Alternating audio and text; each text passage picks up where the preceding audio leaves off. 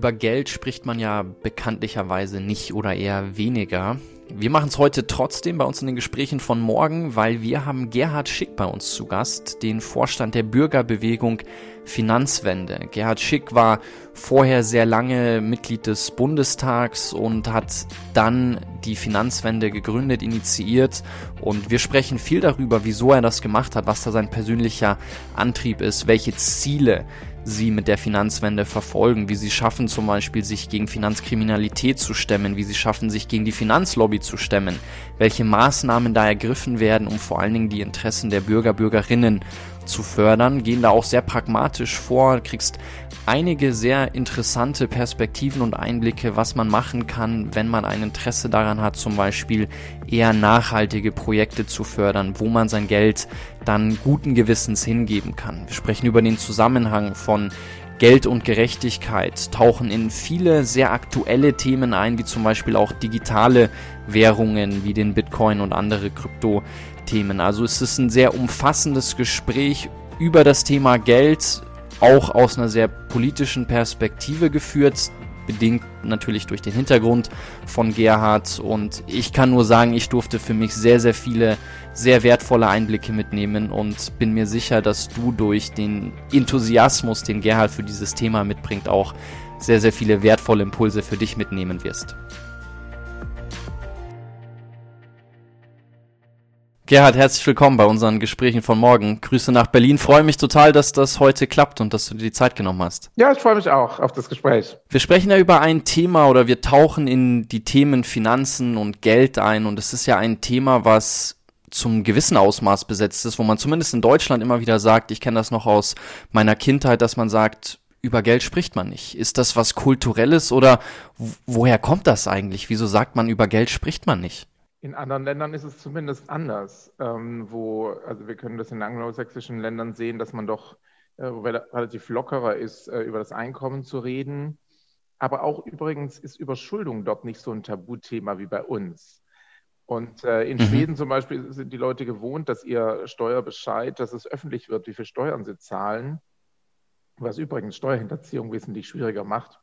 Ähm, und äh, bei uns äh, ist es so Geheimsache. Ich finde, das insbesondere dort problematisch, wenn Menschen, die Opfer von Betrug äh, geworden sind am Finanzmarkt oder Menschen, die wirklich Hilfe brauchen, sich nicht trauen, darüber zu reden. Also gerade dieses große Tabuthema Überschuldung von Privathaushalten.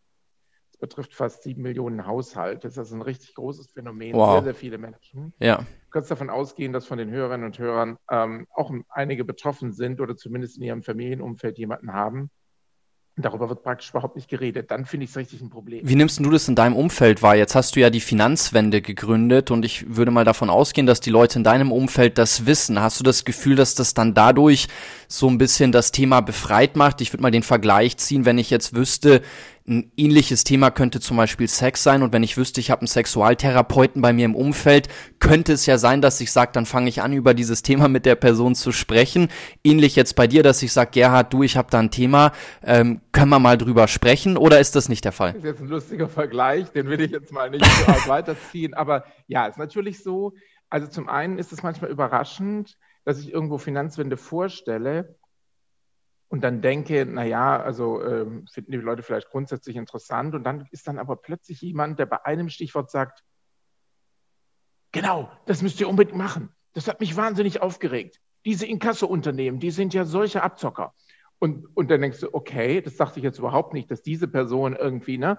Und so finde ich, stoße ich eigentlich immer wieder auf Menschen, die sich irgendwas über irgendwas am Finanzmarkt total aufgeregt hat, haben aus dem persönlichen Erleben. Also mhm. ähm, das sind dann ganz unterschiedliche Bereiche. Das macht das Thema sehr schwierig. Aber ich äh, finde ständig Menschen, die mir da eine Geschichte erzählen können und wo ich auch verstehe, dass sie sich ärgern. Ne? Beim einen ist es dann, dass er selbst, äh, ich hatte mal einen Journalisten, wo ich gemerkt habe beim Interview, der kennt sich über diesen einen Anlagebetrug aber super gut aus. Und dann habe ich äh, nach dem Gespräch mal kurz nachgefragt und sagte, ja, ja, er hat da selber Geld verloren. Und dann habe ich ihn gefragt, mhm ob er denn bereit wäre, das auch öffentlich zu machen, dass wir da öffentlich mal drüber reden. Und da war er aber nicht dazu bereit, weil er eben Angst hatte zuzugeben, dass er Opfer dieses Betrugs geworden ist. Wobei ich sagen würde, beim Betrug ist doch der Bad Guy, der Betrüger und nicht das Opfer. Ja, Aber das ist eben genau das Tabu, meinen. was du auch angesprochen hast. Ja, und manche Leute wollen auch dann eine Finanzberatung von mir. Da bin ich aber sehr zurückhaltend, weil ähm, da musst du wirklich tief einsteigen und da braucht man auch manchmal sehr spezielle Kenntnisse nochmal im, im Steuerrecht oder der Rechtsprechung. Das kann sehr, gerade zum Beispiel bei Berufsunfähigkeit, Versicherung, sehr technisch werden. Und ähm, mhm. da will ich dann auch auf jeden Fall sicher gehen, dass ich nicht Leuten etwas berate, ähm, was dann nicht zu ihrer ganz konkreten persönlichen Person, äh, Situation passt. Ich würde da gleich tiefer mit dir eintauchen wollen und über eure Arbeit bei der Finanzwende sprechen. Davor habe ich eine Frage so ein bisschen über deinen persönlichen Werdegang, weil das Interessante bei dir ist ja, dass du Bundestagsabgeordneter bei den Grünen warst und dann hast du 2018 dein Mandat hingelegt aufgrund von persönlichen Interessenskonflikten, wenn ich das mal so sagen darf, hast dann die Finanzwende gegründet und ich glaube, wenn wir da mal kurz drauf eingehen, diese Interessenskonflikte ist ja schon ganz spannend, weil eigentlich ist ja in der Politik ist vor allen Dingen wichtig, dass man ein Vertrauen aufbauen kann. Und ich glaube, dass dieses Thema der Interessenskonflikte, das sieht man ja jetzt wieder mit den ganzen Affären rund um die Masken, wo der Bürger, die Bürgerin dann das Gefühl hat, okay, die Politiker, die nutzen, Politikerinnen nutzen ein Mandat, um dann dadurch gewisse private Vorteile sich zu verschaffen. Wie war das denn bei dir? Also von welchen Interessenskonflikten bist du damals ausgegangen? Wo kam der Wandel her, dass du gesagt hast, ich meine, du warst ja sehr lange in dieser Position, dass du gesagt hast, du legst das jetzt nieder und machst was eigenes? Also zum einen war das immer meine Linie, ein Bundestagsmandat ist mindestens ein Vollzeitjob, wenn man es richtig macht. Und ich habe deswegen nicht für den Gemeinderat kandidiert in Mannheim. Ich habe deswegen nicht noch einen ähm, äh, Kreisvorsitzender bei den Grünen gemacht oder alle möglichen anderen Jobs, weil ich den Eindruck hatte, das geht nicht. Das ist einfach eine Frage von Arbeitsbelastung. Und das galt natürlich auch bei mhm. Finanzwende wenn du versuchst, eine neue zivilgesellschaftliche Organisation aufzubauen, das mal so neben dem Mandat herzumachen, dann bist du eigentlich kein guter Bundestagsabgeordneter mehr. Und meine Regel ist, ich versuche das, was ich mache, gut zu machen und nicht tausend verschiedene Sachen. Das Zweite ist, dass du natürlich, das ist das, was du mit Interessenkonflikten ansprichst, in der Gefahr bist, dass du dann in Situationen kommst, wo eben du zwei Herzen in deiner Brust hast und dich entscheiden musst. Und äh, mhm ich habe Abgeordnete erlebt, die waren dann im Verwaltungsrat der örtlichen Sparkasse oder im Aufsichtsrat von dem und jenem Unternehmen, in dem und dem Verband an der Spitze. Und da konnte ich ständig merken, dass diese Aufgaben eigentlich geprägt haben, wie sie als Abgeordnete agiert haben. Und ich finde es nicht okay, mhm. dass man in einem Unternehmen sitzt und gleichzeitig Gesetze für dieses Unternehmen macht. Das ist ein Interessenkonflikt. Ja. Und ich habe versucht, da als Politiker sauber zu sein. So, und als wir dann Finanzwende gegründet haben im Sommer 2018, war völlig klar, wenn ich zivilgesellschaftlich arbeite und gleichzeitig im Parlament, da passt da was nicht zusammen. Zivilgesellschaftliche Organisation, Finanzwende soll überparteilich sein. Und wenn ich dann in der grünen Fraktion weiter bin, dann, wenn ich dann irgendwie einen spannenden Hinweis bekomme von einem Whistleblower, von einem Hinweisgeber, so, Nutze ich das dann als Grüne oder nutze ich das dann für Finanzwende? Bin ich doch ständig, habe ich doch irgendwie zwei, zwei Seen ja. in meiner Brust. Und äh, ich wollte da immer klar sein und äh, habe deswegen nach einer ganz kurzen Übergangszeit, die nötig war, dass sich mein Team, äh, also meine Mitarbeiter irgendwie neue Jobs suchen konnten und so, dass man das alles abwickelt, habe ich dann zum Dezember 2018 mein äh, Mandat niedergelegt, um dann freie Bahn sozusagen für Finanzwende zu haben. Und zwar ist mir das schwer gefallen also ich habe mir das schon eine Weile überlegt, weil ein Bundestagsmandat ist schon eine coole Sache und ich habe da viele, viele spannende Sachen machen können. Mal abgesehen davon, dass es finanziell auch sozusagen mit der Altersvorsorge äh, lukrativ ist und so. Und ich hatte aber dann den Eindruck, Finanzwende als neue zivilgesellschaftliche Organisation aufzubauen im Bereich Finanzen, wo es eben bisher keine entsprechende Organisation gab. Das ist ein so spannendes Projekt, das ist mir und für uns, nicht nur mir, sondern auch für unsere Gesellschaft wichtiger, als dass ich im Bundestag weiterarbeite. Wir sprechen gleich, ich merke schon, du hast eine riesen Leidenschaft für das Thema Finanzwende und da tauchen wir auch gleich ein. Ich würde trotzdem gerne nochmal bei diesen Interessenskonflikten bleiben und vielleicht von dir eine Idee hören. Siehst du eine Chance, wie man das reduzieren kann? Also siehst du da Möglichkeiten, wie man diesen inneren Kompass auch stärken kann, dass du sagst, wenn ich da einerseits politischen Interesse habe, ich habe aber gleichzeitig auch ein ökonomisches Interesse, dass ich da auch vielleicht meine Integrität, meinen inneren Kompass stärken kann, das Richtige in Anführungszeichen zu tun und im Interesse des Gemeinwohls zu handeln? Also jetzt werden ja nach diesen Affären ein paar gesetzliche Regelungen verschärft. Ähm, es soll jetzt ja ein Lobbyregister endlich geben. Es soll bei den Nebeneinkünften mehr offengelegt werden, aber es ist immer noch nicht so, dass alles offengelegt äh, wird. Bei den Abgeordneten, das finde ich ein Problem. Äh, ich habe zu meiner Zeit äh, jedes Nebeneinkommen, was ich hatte, das waren manchmal irgendwie so 200 Euro für einen Vortrag oder so, oder wenn ich irgendwie in der Publikation was geschrieben habe, gab es irgendwie so ein Zeilenhonorar oder so. Das waren kleine Sachen, die nebenher entstanden sind. Ähm, also nicht, dass ich extra versucht habe, Geld zu verdienen, sondern die sind eben so als Beiprodukte sozusagen, gab es mal irgendwie sowas. Ich habe das alles offengelegt und zwar vom ersten Cent an.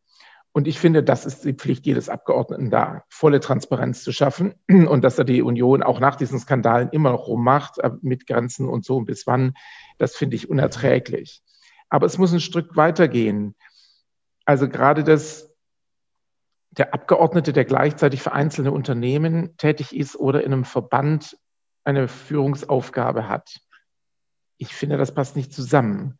Und da müsste es noch strengere Regeln geben, was man alles noch so nebenher machen kann. Übrigens auch zeitlich gesehen. Also wenn manche Anwälte 200.000 Euro im Jahr verdienen als Anwalt und 120.000 etwa als Bundestagsabgeordneter.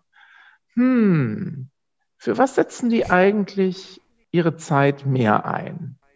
Ich glaube nicht, dass sie im Wesentlichen Bundestagsabgeordnete sind, sondern ich glaube, dass sie im Wesentlichen Anwälte sind und dass dieses Bundestagsmandat manchmal ihnen hilft, noch mehr Kunden zu bekommen, weil das auf dem Tierschild gut aussieht und weil man dann manche Sachen nicht nur als Anwalt, sondern auch als politischer Strippenzieher durchbekommt.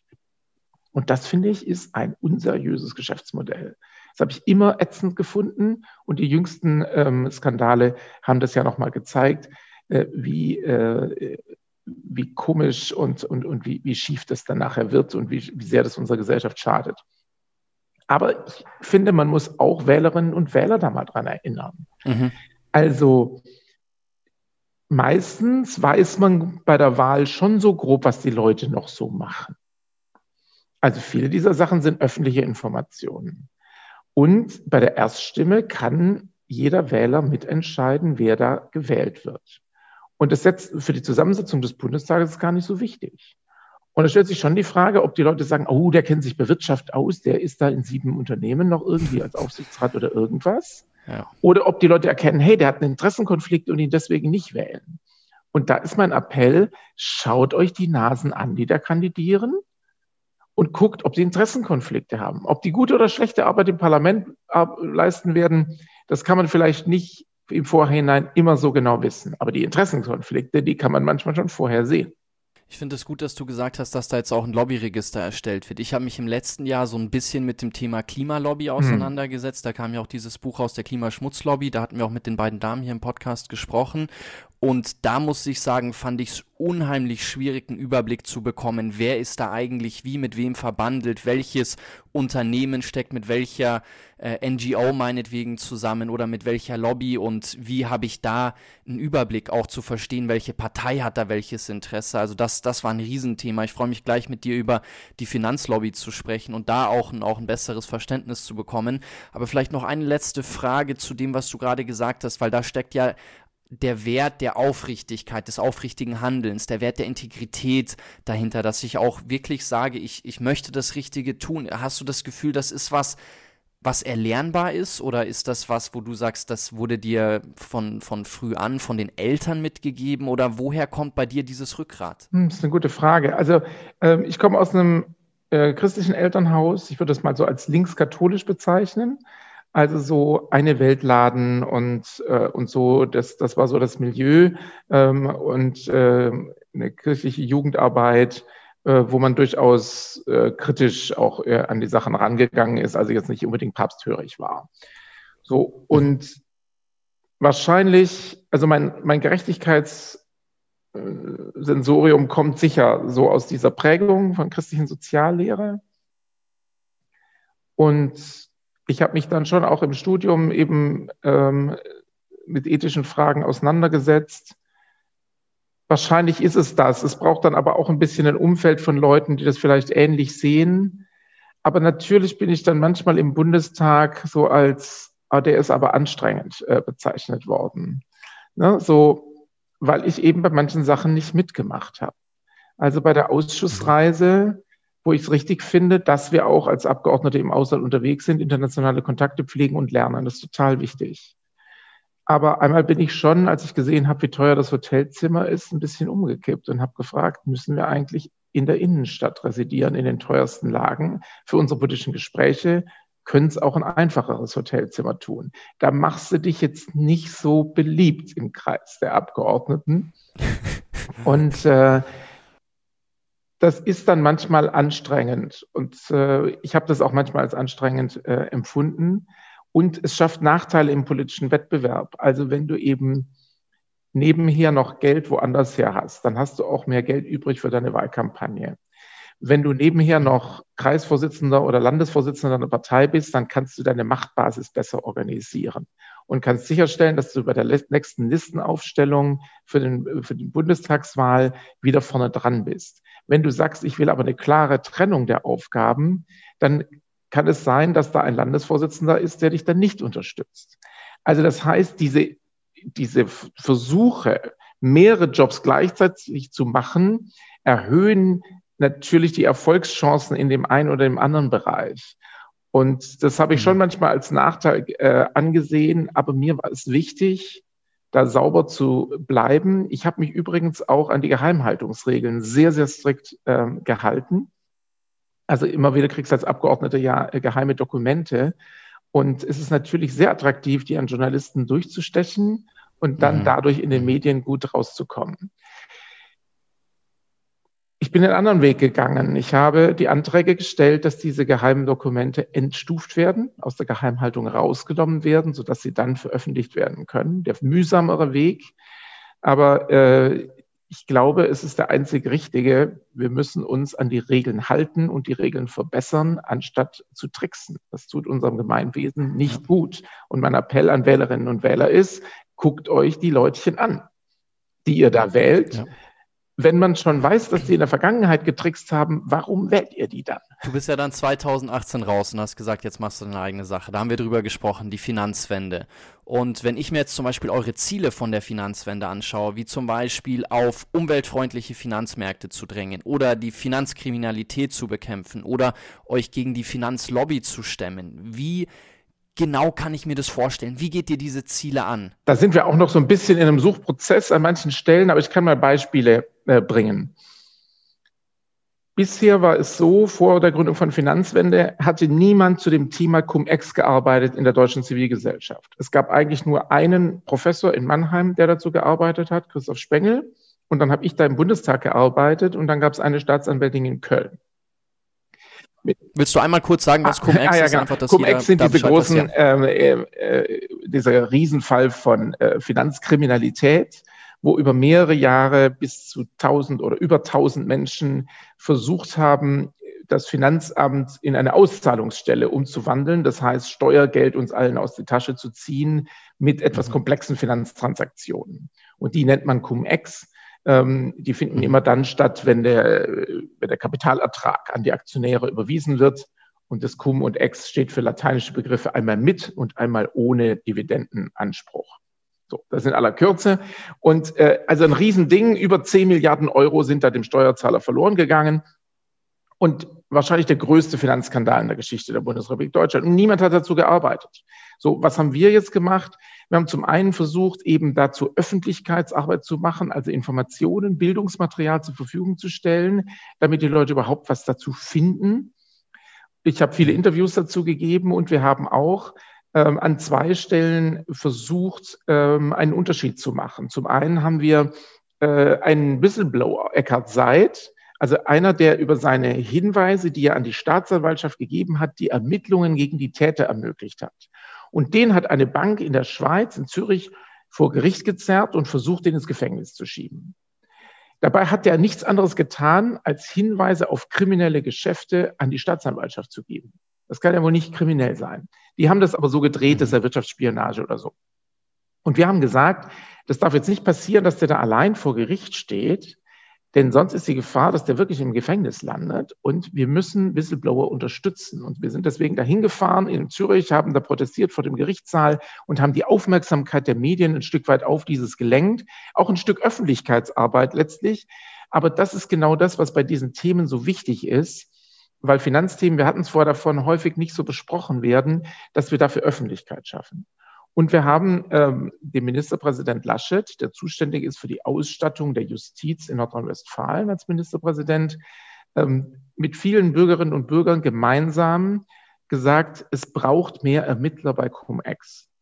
Weil da bisher eben, zunächst war es nur eine Staatsanwältin, dann ganz wenige, über 1000 Beschuldigten gegenüberstanden. Und da kannst du dir ausrechnen, wer gewinnt und wer verliert.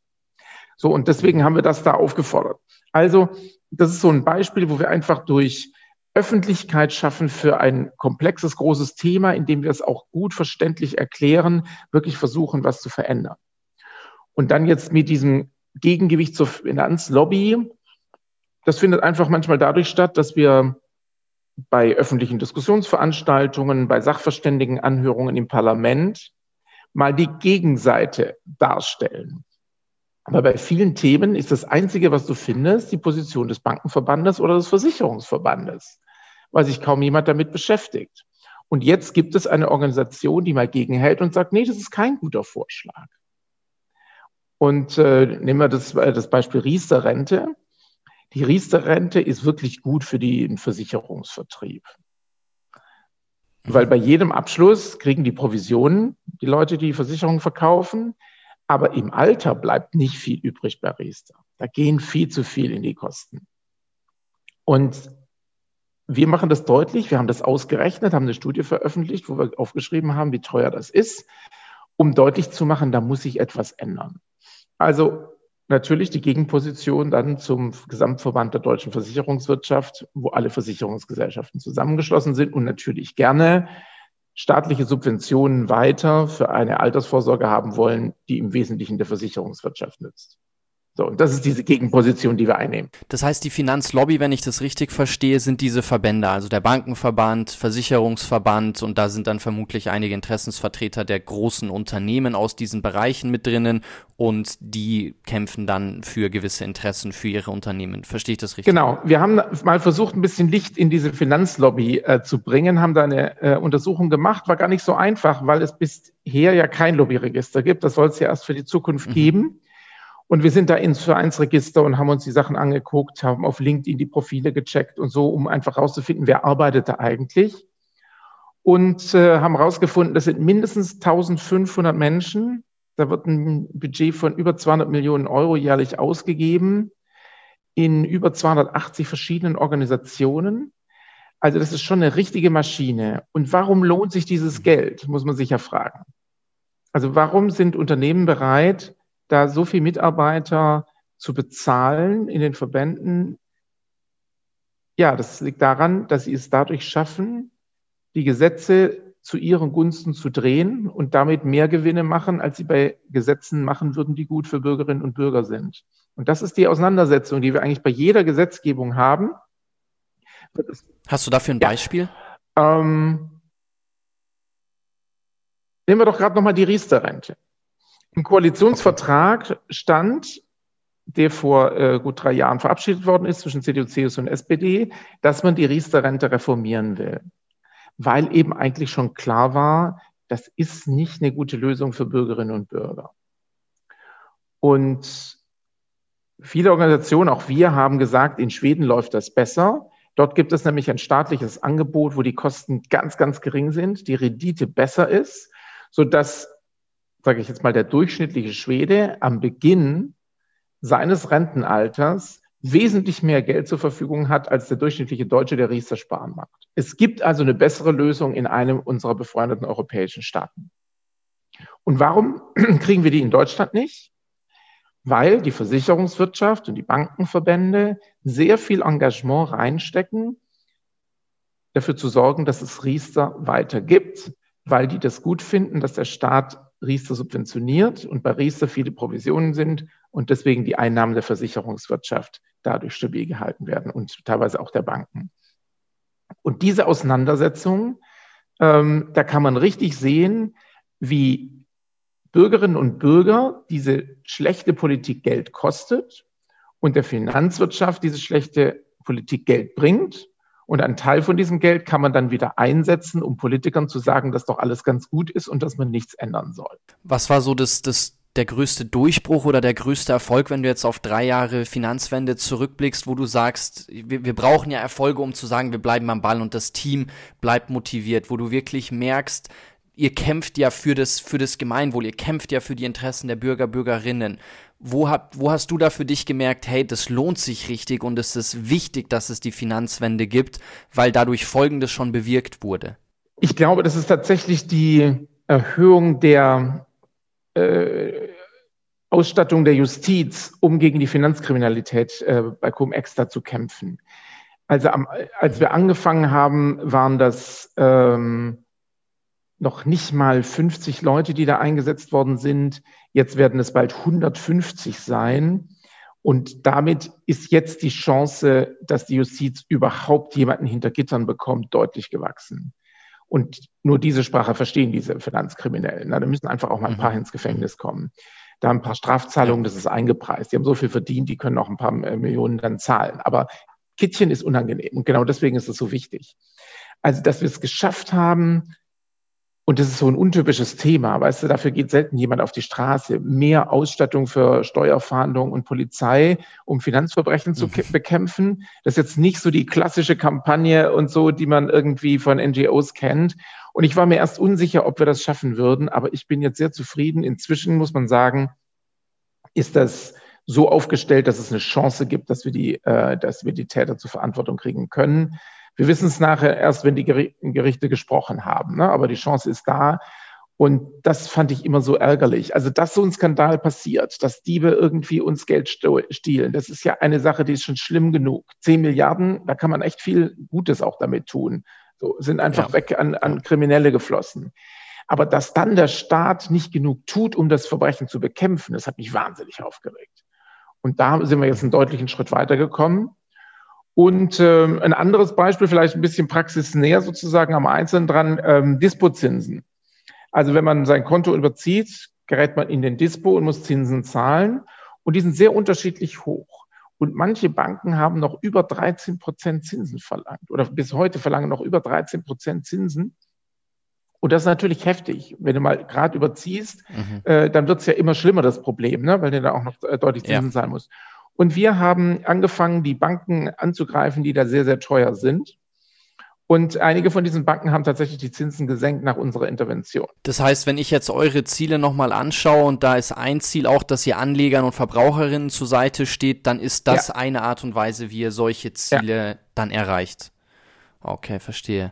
Jetzt ist es ja so, dass Geld nicht nur eine relevante gesellschaftliche Funktion hat, sondern auch eine individuelle. Und da hast du auch gerade schon drüber gesprochen, also der Endverbraucher. Und wenn ich jetzt auf die persönliche Ebene schaue, was würdest du sagen, welche Fähigkeiten im Umgang mit Geld sind aus deiner Sicht vor allen Dingen relevant, wenn es darum geht, wie wir Zukunft gestalten wollen? Also wie kann ich mich da weiterbilden und welche Skills brauche ich, um zu sagen, ich treffe auch gute Entscheidungen, wo ich mein Geld überhaupt hingebe, weil vielleicht habe ich als, als Bürger, Bürgerin eigentlich ein, ein Interesse daran, dass Geld in sinnvolle ökologische Projekte gesteckt wird, aber eigentlich gebe ich mein Geld in Dinge, die dann eher schädlich sind und einer Nachhaltigkeit eher entgegenwirken können. Zwei Punkte dazu. Das eine ist, wenn es um größere finanzielle Entscheidungen geht, rate ich jedem, sich einen wirklich unabhängigen Berater zu suchen. Also jemand, den man selber zahlt. Also, das ist jetzt für viele jüngere Leute, sind es jetzt erst noch kleinere Dispositionen. Aber es kann ja mal sein, jemand erbt eine größere Summe oder es geht dann äh, irgendwann mal um einen Immobilienkauf oder so. Und es lohnt sich einfach, da vielleicht drei Stunden A 100 Euro jemanden zu zahlen, wenn es um die Finanzierung einer großen Immobilie geht oder wenn es um eine Geldanlage von 300.000 geht.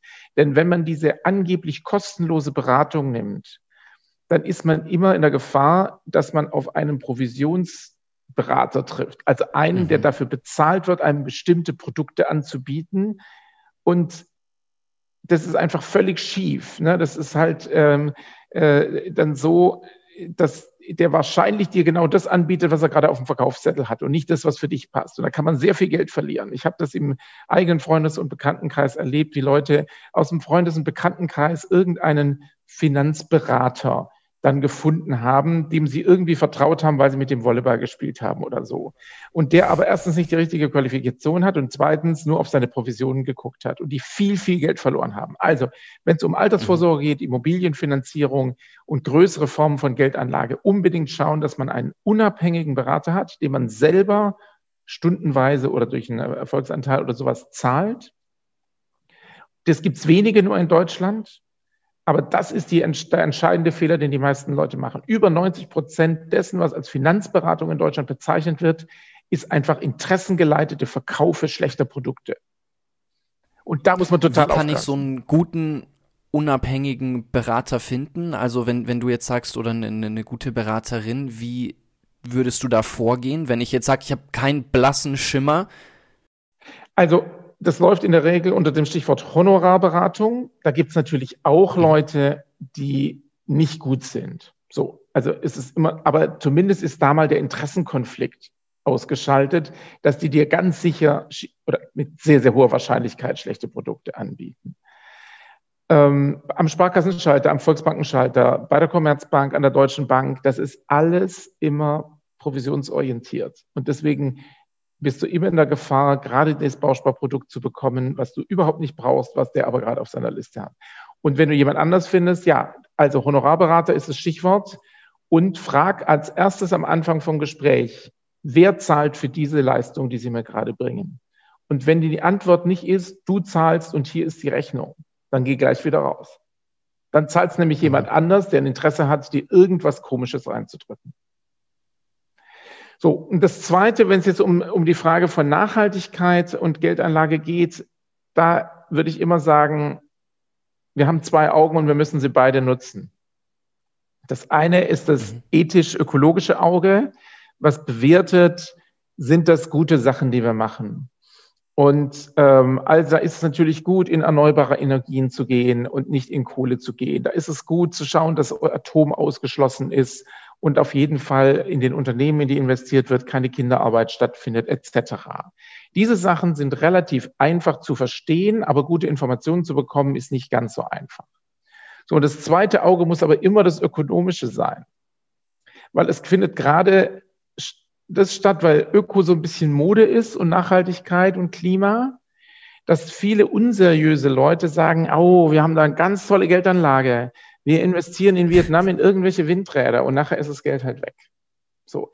Und deswegen mhm. muss man schon auch nochmal gucken, woher weiß ich, dass das, was da passiert, wirklich das ist, was im Prospekt steht.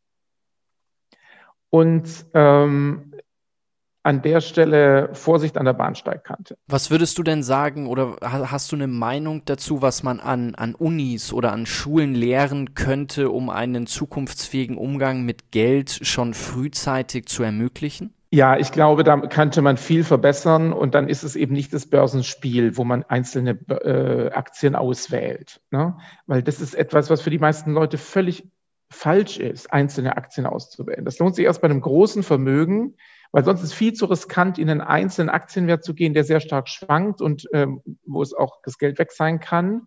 Sondern eigentlich muss man ja möglichst breit äh, investieren und in eher einfache Produkte, wo die Kosten gering sind.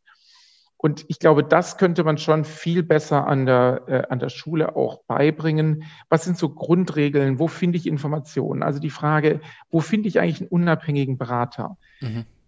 Mit welchen Themen kann ich zu einer Verbraucherzentrale gehen? Ähm, was ist eigentlich eine Schuldnerberatung? Wo finde ich die, wenn ich Probleme mit meinen Finanzen habe und die Kontrolle verloren habe? Das sind ja die Informationen, die man viel wichtiger braucht als Großangebot und Nachfrage und mikroökonomische Modelle. Das würde ich mir wünschen dass das äh, besser unterrichtet wird. Ich selber muss zugeben, ich habe bis zum Abi von diesen Themen überhaupt nichts mitgekriegt. In den paar Wochen, wo Wirtschaft und Polit dran war im Politikunterricht, war ich gerade zum Schüleraustausch in den USA und ich habe mein Abi gemacht, ohne irgendetwas von dem Thema Wirtschaft mitzukriegen. Gut, ich habe es dann studiert, ne? aber ähm, das fand ich schon auch krass. dass das möglich ist. Wir haben jetzt eine Sache gemacht, äh, die passt jetzt ganz gut in den Zusammenhang rein, weil es gibt ja auch an den Universitäten und Schulen den Versuch, Leute ähm, zu beeinflussen und Kunden zu gewinnen. Ähm, also wir haben beobachtet, dass MLP, aber auch andere Finanzvermittler versuchen, das Vertrauen von Studierenden dadurch zu bekommen, dass sie eben kostenlose Kurse anbieten an den Universitäten zu Arbeiten mit Excel, Gehaltsverhandlungen, wie finanziere ich mein Auslandsstudium, ähm, wie bereite ich mich richtig auf meine, mein äh, juristisches Examen vor oder solche Sachen. Mhm. Und die Kurse dienen aber, die, die, das Unternehmen bietet die deswegen kostenlos an, weil die der Anbahnung von Verkaufsgesprächen dienen. Da entsteht dann ein Vertrauen zwischen dem Dezenten und den Studierenden und nachher verabredet man sich dann auch nochmal zur Finanzberatung, zur individuellen. Und weil das Vertrauen hergestellt ist, funktioniert es dann häufig, dass MLP und andere es schaffen, da relativ teure Produkte an Studierende zu verkaufen. Und wir setzen uns dafür ein, dass die Hochschule ein Ort ist, an dem kein Finanzvertrieb da ist, sondern in dem unabhängiges Wissen vermittelt wird und nicht Unternehmen auf Kundenfang gehen können. Das ist eigentlich schon krass. Also das war mir gar nicht so bewusst, dass an Hochschulen, ich meine, es ist ja dann ein Ausnutzen von Vertrauen eigentlich, weil ich sag mal so, wo du dein Geld hingibst, hängt ja in vielen Fällen mit Vertrauen zusammen. Unser ganzes Finanzsystem, unser, unser Bankensystem, das Geld funktioniert, basiert ja auf Vertrauen und dass sowas dann an Hochschulen, eigentlich einer Bildungseinrichtung, wo wir die Bürgerinnen der Zukunft ausbilden wollen und für unsere, für das Gestalten der Welt äh, von, von, von morgen ähm, ermöglichen wollen, das auszunutzen. Okay, da muss ich sagen, finde ich super, dass ihr euch dafür einsetzt und dafür dann kämpft. Lass mal einen Schritt weitergehen, weil du hast ein Buch geschrieben, das heißt, die Bank gewinnt immer, wie der Finanzmarkt die Gesellschaft vergiftet. Und Kannst du da ein bisschen was dazu sagen, welche Mechanismen und Effekte des Finanzmarkts sich auf die Gesellschaft wie auswirken und wie sich das auf das Leben Einzelner auswirkt? Gerne. Also der Titel, der ist ja so ein bisschen provokativ. Die Bank gewinnt immer. Es gibt auch mal eine Bank, die pleite geht. Klar. Manchmal ist es nämlich auch die Versicherung, die gewinnt oder der Aktionär, der gewinnt. Aber es ist etwas, was wir häufig beobachten können, jetzt auch in dieser Finanzkrise, äh, die Corona ausgelöst hat. Das Jahr 2020 war ein Jahr, in dem viele Menschen weniger Geld verdient haben und manche Unternehmen auch äh, richtig massiv in Schwierigkeiten gekommen sind. Aber die Hedgefonds haben ein Rekordjahr hingelegt. Mhm. Mhm. Oder viele von ihnen, nicht alle, aber die meisten haben ein Rekordjahr hingelegt und, und Milliarden verdient. Unternehmen haben Kurzarbeit äh, gehabt, die Beschäftigten haben Einkommenseinbußen hinnehmen müssen, der Steuerzahler hat Geld gegeben, aber jetzt wird an die Aktionäre großzügig Gewinn ausgeschüttet. Und das ist so, der Finanzmarkt gewinnt irgendwie in guten und in schlechten Zeiten.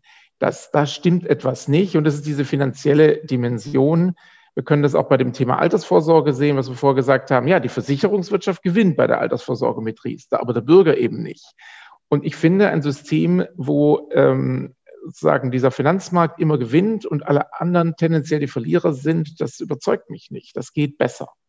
Und der Untertitel, wie der Finanzmarkt unsere Gesellschaft vergiftet, der ist mir deswegen so wichtig, weil es mir nicht nur um die finanzielle Dimension geht, sondern du hast ja das Stichwort Vertrauen angesprochen. Es wird Vertrauen zerstört. Mhm. Ich komme nochmal zurück auf das Beispiel von dem Bekannten, der im Volleyballverein einen Finanzvertriebler kennenlernt.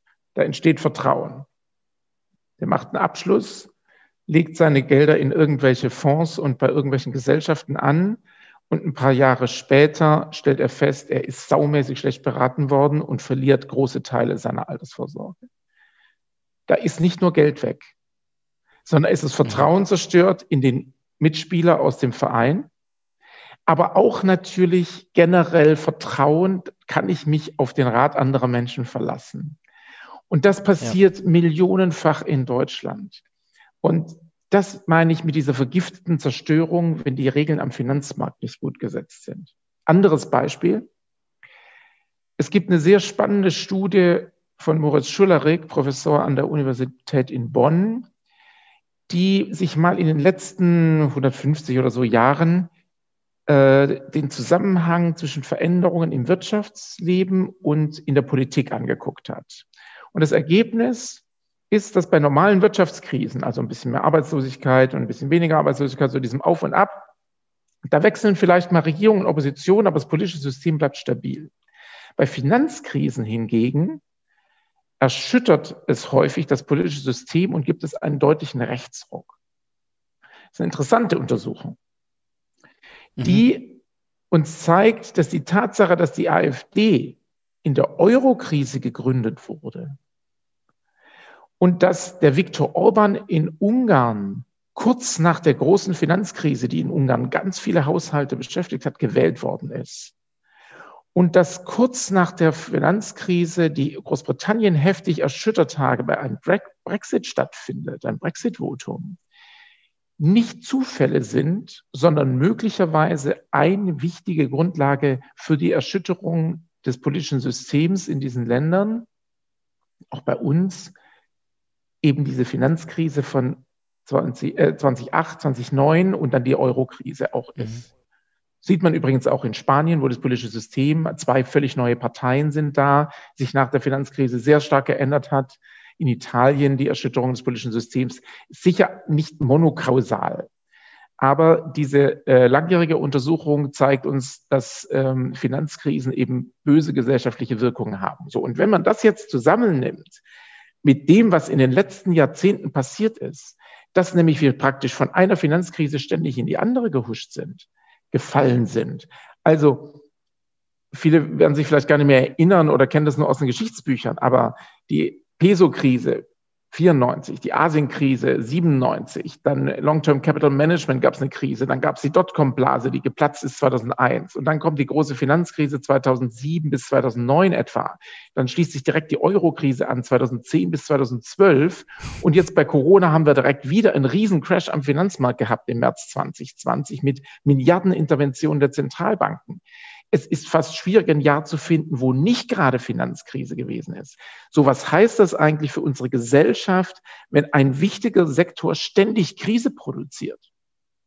So, mhm. deswegen glaube ich, es ist total wichtig, auch für unsere Freiheit, auch für unsere Demokratie, dass wir den Finanzmarkt endlich stabiler aufstellen. Und hast du eine Idee, wie man, wie wir da vorgehen können und vielleicht daran anhängend auch noch die Frage, wenn du jetzt von diesen Studien sprichst und da skizziert wird, solche Phänomene, dass dann das politische ähm, Momentum in eine gewisse Richtung, dass das Pendel in eine gewisse Richtung schwenkt, wird dort auch skizziert, wie sich eigentlich ein Vertrauen wieder aufbauen lässt, weil das muss ja ein, ein Rieseninteresse sein, dass wir sagen, wir bauen Vertrauen wieder auf, um vorzubeugen, dass das politische Pendel dann ganz stark nach rechts schwingen kann. Naja, also diese Untersuchung, die ich jetzt ähm, zitiert habe, die guckt einfach nur erstmal auf den Zusammenhang. Die gibt noch keine Lösungsvorschläge. Ist ja interessant, 2008, als diese Milliarden bereitgestellt wurden, um Banken zu retten. Und die Gesamtrechnung in Deutschland sind über 70 Milliarden Euro haben wir für die Bankenrettungen ausgegeben bis heute. Das ist eine Wahnsinnssumme, was man dafür Sinnvolles hätte mhm. tun können. Wow. So, ja. und damals war das Versprechen von Angela Merkel, Per Steinbrück, also wir wissen, das ist jetzt gerade blöd, wir müssen irgendwie Banken retten, niemand macht das gerne, viele Milliarden, das ist teuer, aber wir versprechen, wir sorgen dafür, dass es in Zukunft nie wieder stattfindet. Und in dieser Zeit sind auch tatsächlich unter dem Druck der Öffentlichkeit zahlreiche sehr gute Reformen angestoßen worden am Finanzmarkt. Wir haben dann 2018, zehn Jahre danach, mal zurückgeguckt, was ist eigentlich aus diesen Reformen geworden.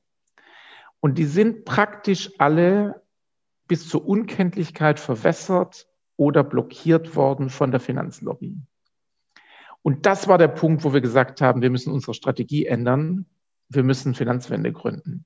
Das ist letztlich der Auslöser, der Auslöser. Zehn Jahre nach dieser Krise haben sich die Geschäftsmodelle der großen Banken nicht geändert, der Wirtschaftsprüfer nicht verändert, hat sich die Finanzkriminalität nicht verbessert und ist eigentlich der Finanzmarkt nicht stabiler geworden als vorher, obwohl Tausende von Seiten Gesetzgebung gemacht worden sind, weil es immer wieder gelungen ist, so viele Ausnahmen einzubauen, dass zwar ganz viel Gesetzestext verabschiedet worden ist, aber an den entscheidenden Stellen sich nichts geändert hat.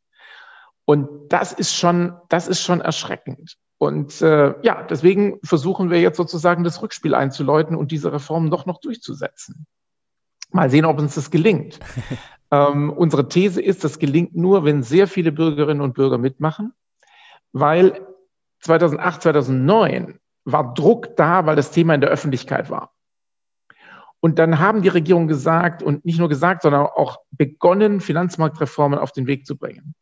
Und als dann 2009 sich die Lage beruhigt hat und niemand mehr über Geld gesprochen hat, über Finanzmarktfragen und andere Themen in den Vordergrund kamen, war das Interesse plötzlich in der Öffentlichkeit weg. Und diese ganzen Diskussionen, wie man jetzt diese Reformen macht, sind in Expertenkreisen gelandet, wo dann über 90 Prozent der Experten bezahlte Lobbyisten aus der Finanzbranche sind, die ein Interesse haben, dass man da weiter Geld verdienen kann.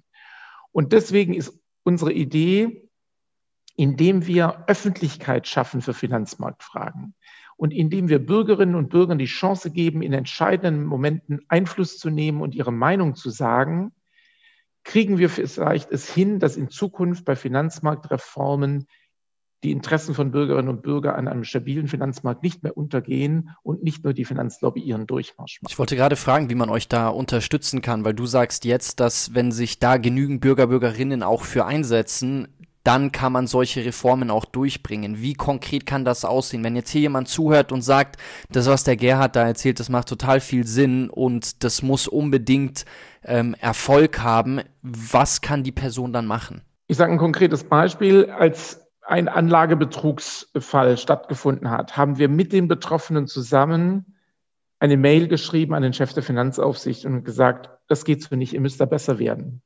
So einen Post hat er noch nie bekommen. Das gab es vorher gar nicht. Und ähnlich ist es jetzt bei diesen ähm, Ausstattungen der Justiz in Nordrhein-Westfalen. Da haben über 60.000 Menschen mit uns dann den Ministerpräsidenten geschrieben. Wir versuchen also immer dann, wenn es entscheidende Themen gibt, wo man was tun kann, Menschen zu informieren und zu sagen, hey, versucht mit uns zusammen das Signal zu senden, dieses Thema ist wichtig und eure Meinung zu äußern. Das heißt, das Wichtigste zum Mitmachen ist, tragt euch bei uns mit eurer Mailadresse ein, damit wir euch erreichen können und informieren können, wenn gerade eine wichtige Sauerei am Finanzmarkt läuft und man da was tun muss. Wir machen euch dann einen Vorschlag, ihr könnt euch angucken, ob euch das überzeugt und dann mit uns zusammen aktiv werden. Das wird sicher in Zukunft auch mal so sein, dass man das auf der Straße macht. Vielleicht auch mal eine einzelne Protestaktion vor einer Bank oder so. Das ist jetzt in Corona-Zeiten gerade nicht so einfach möglich. Aber wir werden es nur schaffen, wenn sehr viele Leute für uns ansprechbar sind für konkreten Protest oder eine konkrete Meinungsäußerung. Das ist das Wichtigste. Wir werden euch da auf jeden Fall verlinken.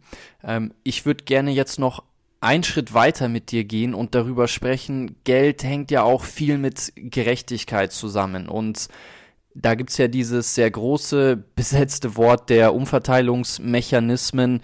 Gibt es da bestimmte Arten davon, wo du sagst, die kannst du unterstützen, die heißt du für gut, für ein besseres Morgen, für eine Gesellschaft, wo du auch sagst, die willst du deinen Kindern hinterlassen? Also der Zusammenhang zwischen Finanzmarkt und äh, Verteilung ist ja in zwei Richtungen. Mhm. Der Finanzmarkt ist so instabil, weil das Geldvermögen so stark konzentriert ist bei wenigen. Und umgekehrt ist dieses Geldvermögen auch so stark konzentriert bei wenigen, weil der Finanzmarkt, so wie er heute ist, eine Umverteilungsmaschine von unten nach oben ist. Mhm. Und dieses Gerechtigkeitsthema ist wirklich an der, an der Basis meiner Finanzmarktarbeit. Ich finde es einfach ätzend, wenn Leute die einen Konsumentenkredit wollen, noch 20 Prozent Zinsen abgezogen bekommen, effektiv. Und damit immer weiter in die Verschuldung getrieben werden. Mhm. Und ich finde es ätzend, wenn über Strukturvertriebe, Maschmeyer ist so ein Beispiel, über den Verkauf von schlechten Finanzprodukten ganz wenige an der Spitze dieser Vertriebe Millionen verdienen und andere Leute viel Geld verlieren in schlechten Finanzprodukten. So, das heißt, wir versuchen genau an diese Frage ranzugehen. Ganz krass auch bei der Bankenrettung. Im Endeffekt bei der Bankenrettung sind Geldvermögen gerettet worden. Wie sind die Geldvermögen verteilt? Natürlich liegen die vor allem bei den obersten zehn Prozent. Die meisten von uns haben keine Bankanleihen in größerem Umfang. Und so sind auch die Krisenmaßnahmen der letzten Jahre immer wieder eine Umverteilung von unten nach oben gewesen. Und das ist für eine Demokratie extrem schädlich. Das ist für unsere Gesellschaft schädlich, mal abgesehen davon, dass es Armut und extremen Reichtum produziert, also die Schere immer weiter auseinandergeht. Und wir versuchen an verschiedenen Stellen dem entgegenzutreten. Ich glaube aber darüber hinaus wird man auch irgendwo eine Form des Ausgleichs nach diesen ganzen Krisen finden. Es ist so viel Geld von unten nach oben umverteilt worden. Irgendwie muss das auch mal in die andere Richtung passieren über Formen von Vermögensbesteuerung. Das ist übrigens etwas, was mich in meiner Zeit als Abgeordneter mit am meisten aufgeregt hat, war die Diskussion zur Erbschaftssteuer, wo es der Stiftung Familienunternehmen gelungen ist, Ausnahmen und Sonderregelungen in diese Erbschaftssteuerreform reinzunehmen, die verfassungswidrig waren. Das hat das Verfassungsgericht später auch gesagt. Und damit sich die großen Milliardenvermögen in Deutschland ganz viele Erbschaftssteuerzahlungen sparen konnten. Das ist eine große Ungerechtigkeit, die auch verfassungswidrig ist, über Jahre hinweg äh, gewesen in Deutschland.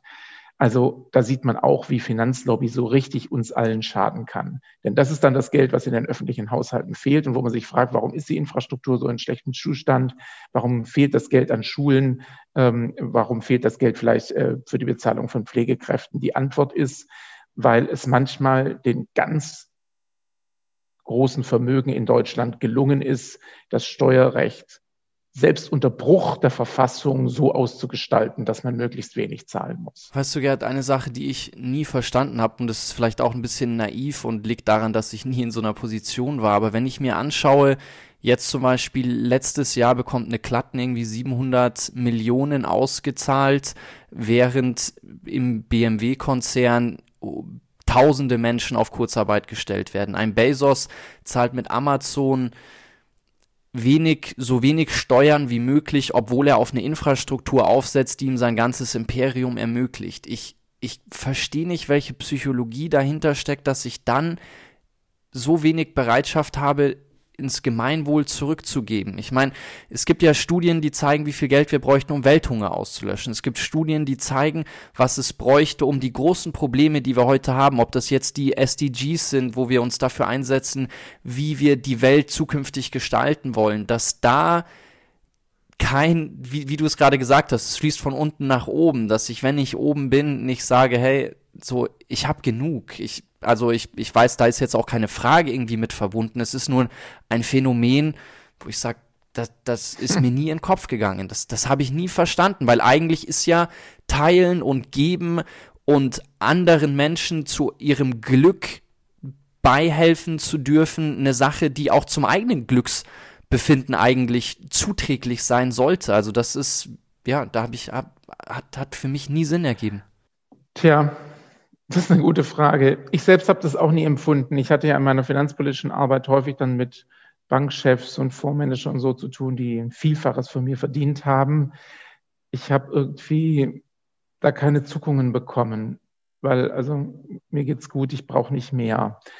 Ähm, es scheint aber so zu sein, dass bei manchen Menschen die Gier wirklich grenzenlos ist, auch die Bereitschaft, sogar Gesetze zu überschreiten, um noch mehr Geld anzusammeln.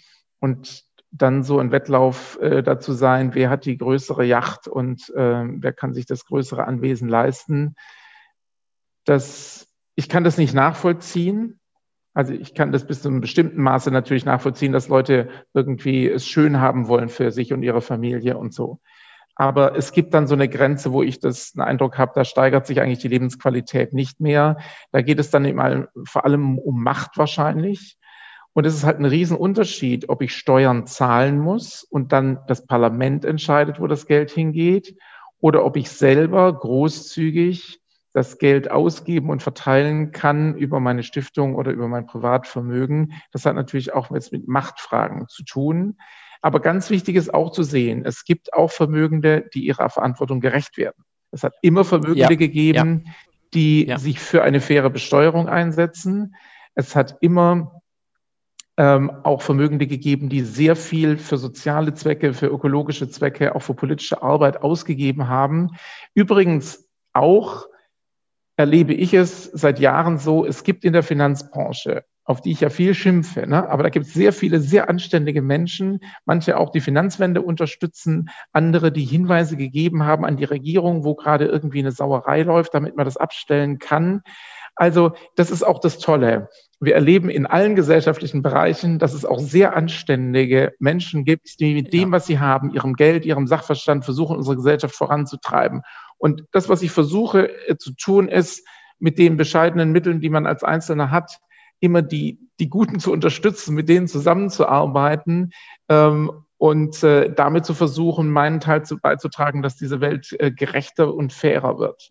Und wir auch, das ist ja beim Thema Klima so ganz die große Gefahr, nicht das alles gegen die Wand fahren. Ich habe mal eine hypothetische Frage an dich. Nehmen wir mal an, du wärst Aladdin und ich wären Genie und ich könnte dir alle Mittel zur Verfügung stellen und ich könnte dir alle politische Macht geben, ohne dich jetzt zum, zu einem Diktator zu machen.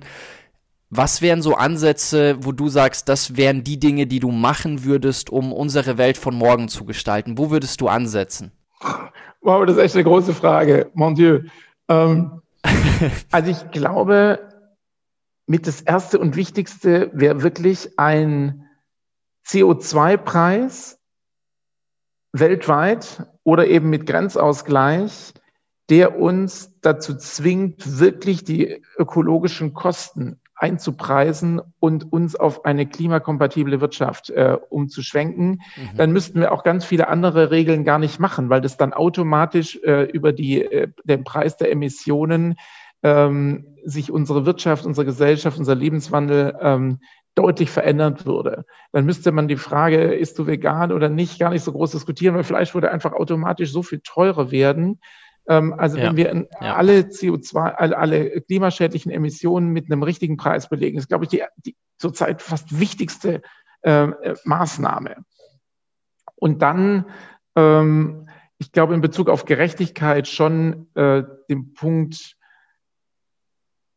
Finanzströme offenlegen, also keine anonymen Gesellschaften in Briefkastenfirmen mehr und keine ähm, Trust-Konstruktionen, wo man sein Geld verstecken kann, damit wir Kriminelle, die sich irgendwie in Deutschland einkaufen wollen, in Immobilien, Leuten, die ihre Steuern vermeiden wollen, dass das einfach durch klare Transparenz nicht mehr geht. Das ist ja auch krass. Es gibt Immobilien in Deutschland, wo man nicht weiß, wem die wirklich gehören, weil die irgendwelche verschachtelten Konstruktionen sind und wahrscheinlich sitzt dahinter irgendein Mafioso über einen Bankaccount in Panama. Das ist doch ätzend. Und äh, ich will ein ein Wirtschaftssystem, da darf es durchaus reich und, und, und, und weniger reich geben, aber wo die Leute mit offenem Visier unterwegs sind und ja. äh, uns da nicht solche ähm, äh, Intransparenz gibt, die Verbrechen ermöglicht. Das ist vielleicht eine zweite ganz, ganz wichtige Maßnahme. Dann würden nämlich übrigens auch die Steuereinnahmen automatisch schon höher sein, ohne dass wir irgendein Gesetz ändern müssten, wenn eben weniger Steuerflucht über solche intransparenten Strukturen organisiert werden könnte. Schade, dass ich kein Genie bin. Ähm es gibt ja einige alternative Geldkonzepte. Es gibt ja Vollgeld, Regionalwährungen äh, und, und einige mehr. Gibt es da irgendwelche, wo du sagst, die achtest du als sinnvoll, als, als erstrebenswert? Ja, es gibt äh, spannende Initiativen. Ich glaube, im Moment ähm, sind die Regionalwährungen nicht ganz so wichtig, wie in anderen Zeiten sie schon waren. Ich finde die insbesondere dann wichtig, wenn die Geldversorgung nicht gut ist. Und im Moment gibt es eher viel Geld. Ne, aber ähm, so, es, es gibt Phasen, gab Phasen in der deutschen Geschichte, es gab eine Phase jetzt in, in Griechenland während der Eurokrise, ähm, wo die Geldversorgung zu knapp war. Und äh, das da so, und da finde ich Regionalwährungen total gut. Und natürlich finde ich es gut, dass es jetzt Banken gibt, die mit mehr Transparenz äh, bezüglich der ökologischen und sozialen Wirkungen ihrer Kreditvergabe richtig vorangehen. Ich finde, sowas äh, ist gut zu unterstützen. Ähm, Versuche ich auch selber äh, so zu machen. Und äh, es gibt äh, auch im Bereich der Altersvorsorge gibt es inzwischen Angebote, die in Sachen Nachhaltigkeit und Ethik wirklich überzeugend sind, aber die muss man schon sehr gut suchen. Das ist jetzt nicht so, nicht so das erste Beste, ähm, wenn man in irgendeine Bankfiliale reinläuft. Also ja, ähm, auf jeden Fall unterstützenswert ist. Trotzdem äh, will ich eins dazu sagen. Für mich ist ziemlich klar, dass wir die Welt durch unser eigenes Geld jetzt nicht so entscheidend verändern können. Wir können versuchen, gute Initiativen zu unterstützen, ist mir wichtig. Aber auch wenn ich jedes Buch, was ich kaufe, beim lokalen Buchhändler kaufe, werde ich die Macht von Amazon nicht brechen können. Das schaffen wir nur durch politische Maßnahmen. Und genauso ist es am Finanzmarkt. Es ist ja gut, dass wenn wir ökologisch orientierte Banken unterstützen, wir werden aber diese Billionen, die in Steueroasen gebunkert sind, geheim dem Licht der Öffentlichkeit entzogen und wo ganz viel Kriminelles äh, läuft, das werden wir nur durch politische Arbeit verändern können, nicht dadurch, dass wir unser Geld von der Sparkasse zu irgendeiner ökologischen Bank tragen.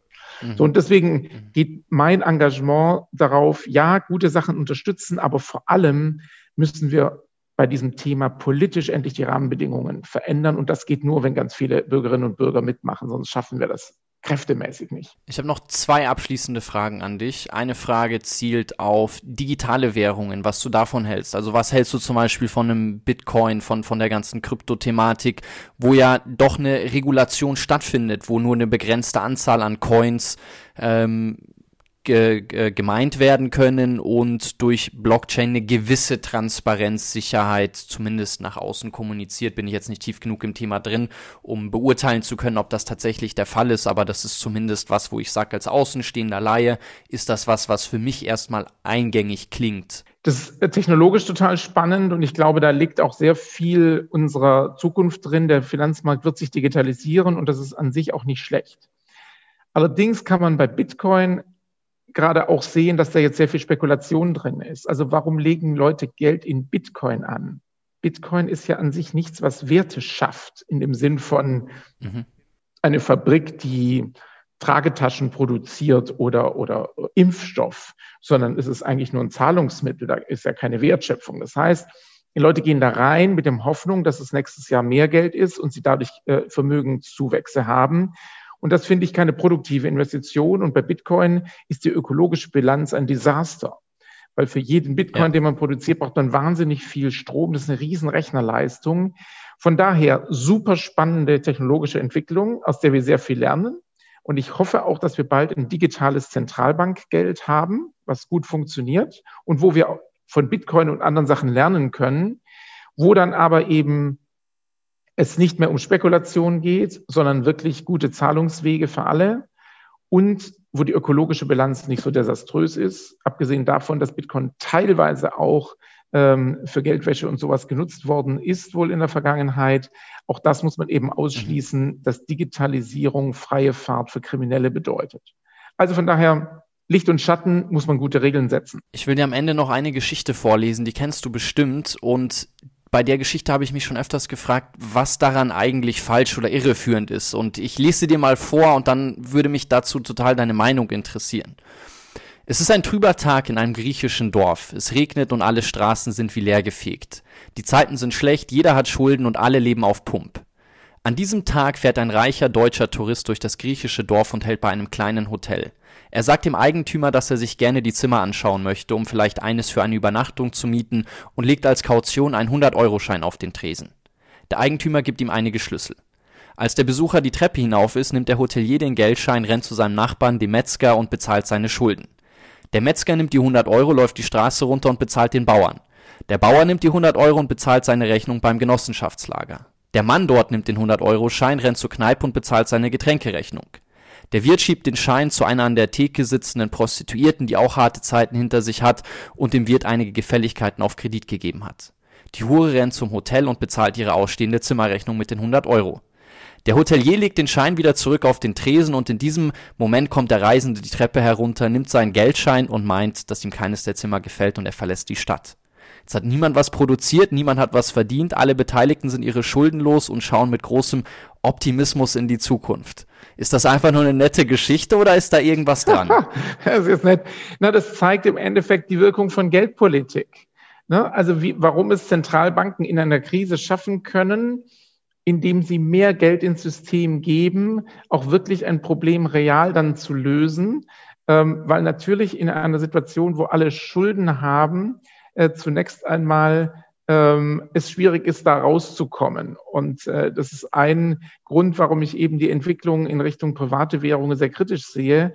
Ähm, wir brauchen manchmal eine solche Zentralbank, die in so einer Schuldensituation, in so einer Krisensituation auch einen Impuls gibt oder eben ein Staat, der mal in der Lage ist, Kredit aufzunehmen, einem Bedürftigen zu helfen oder in dieser Kommune etwas zu investieren, um auch einen Kreislauf in Gang zu setzen. Ähm, ja, wir reden nicht umsonst vom Geldkreislauf. Ähm, und äh, die Geschichte bringt das ganz nett zum Ausdruck.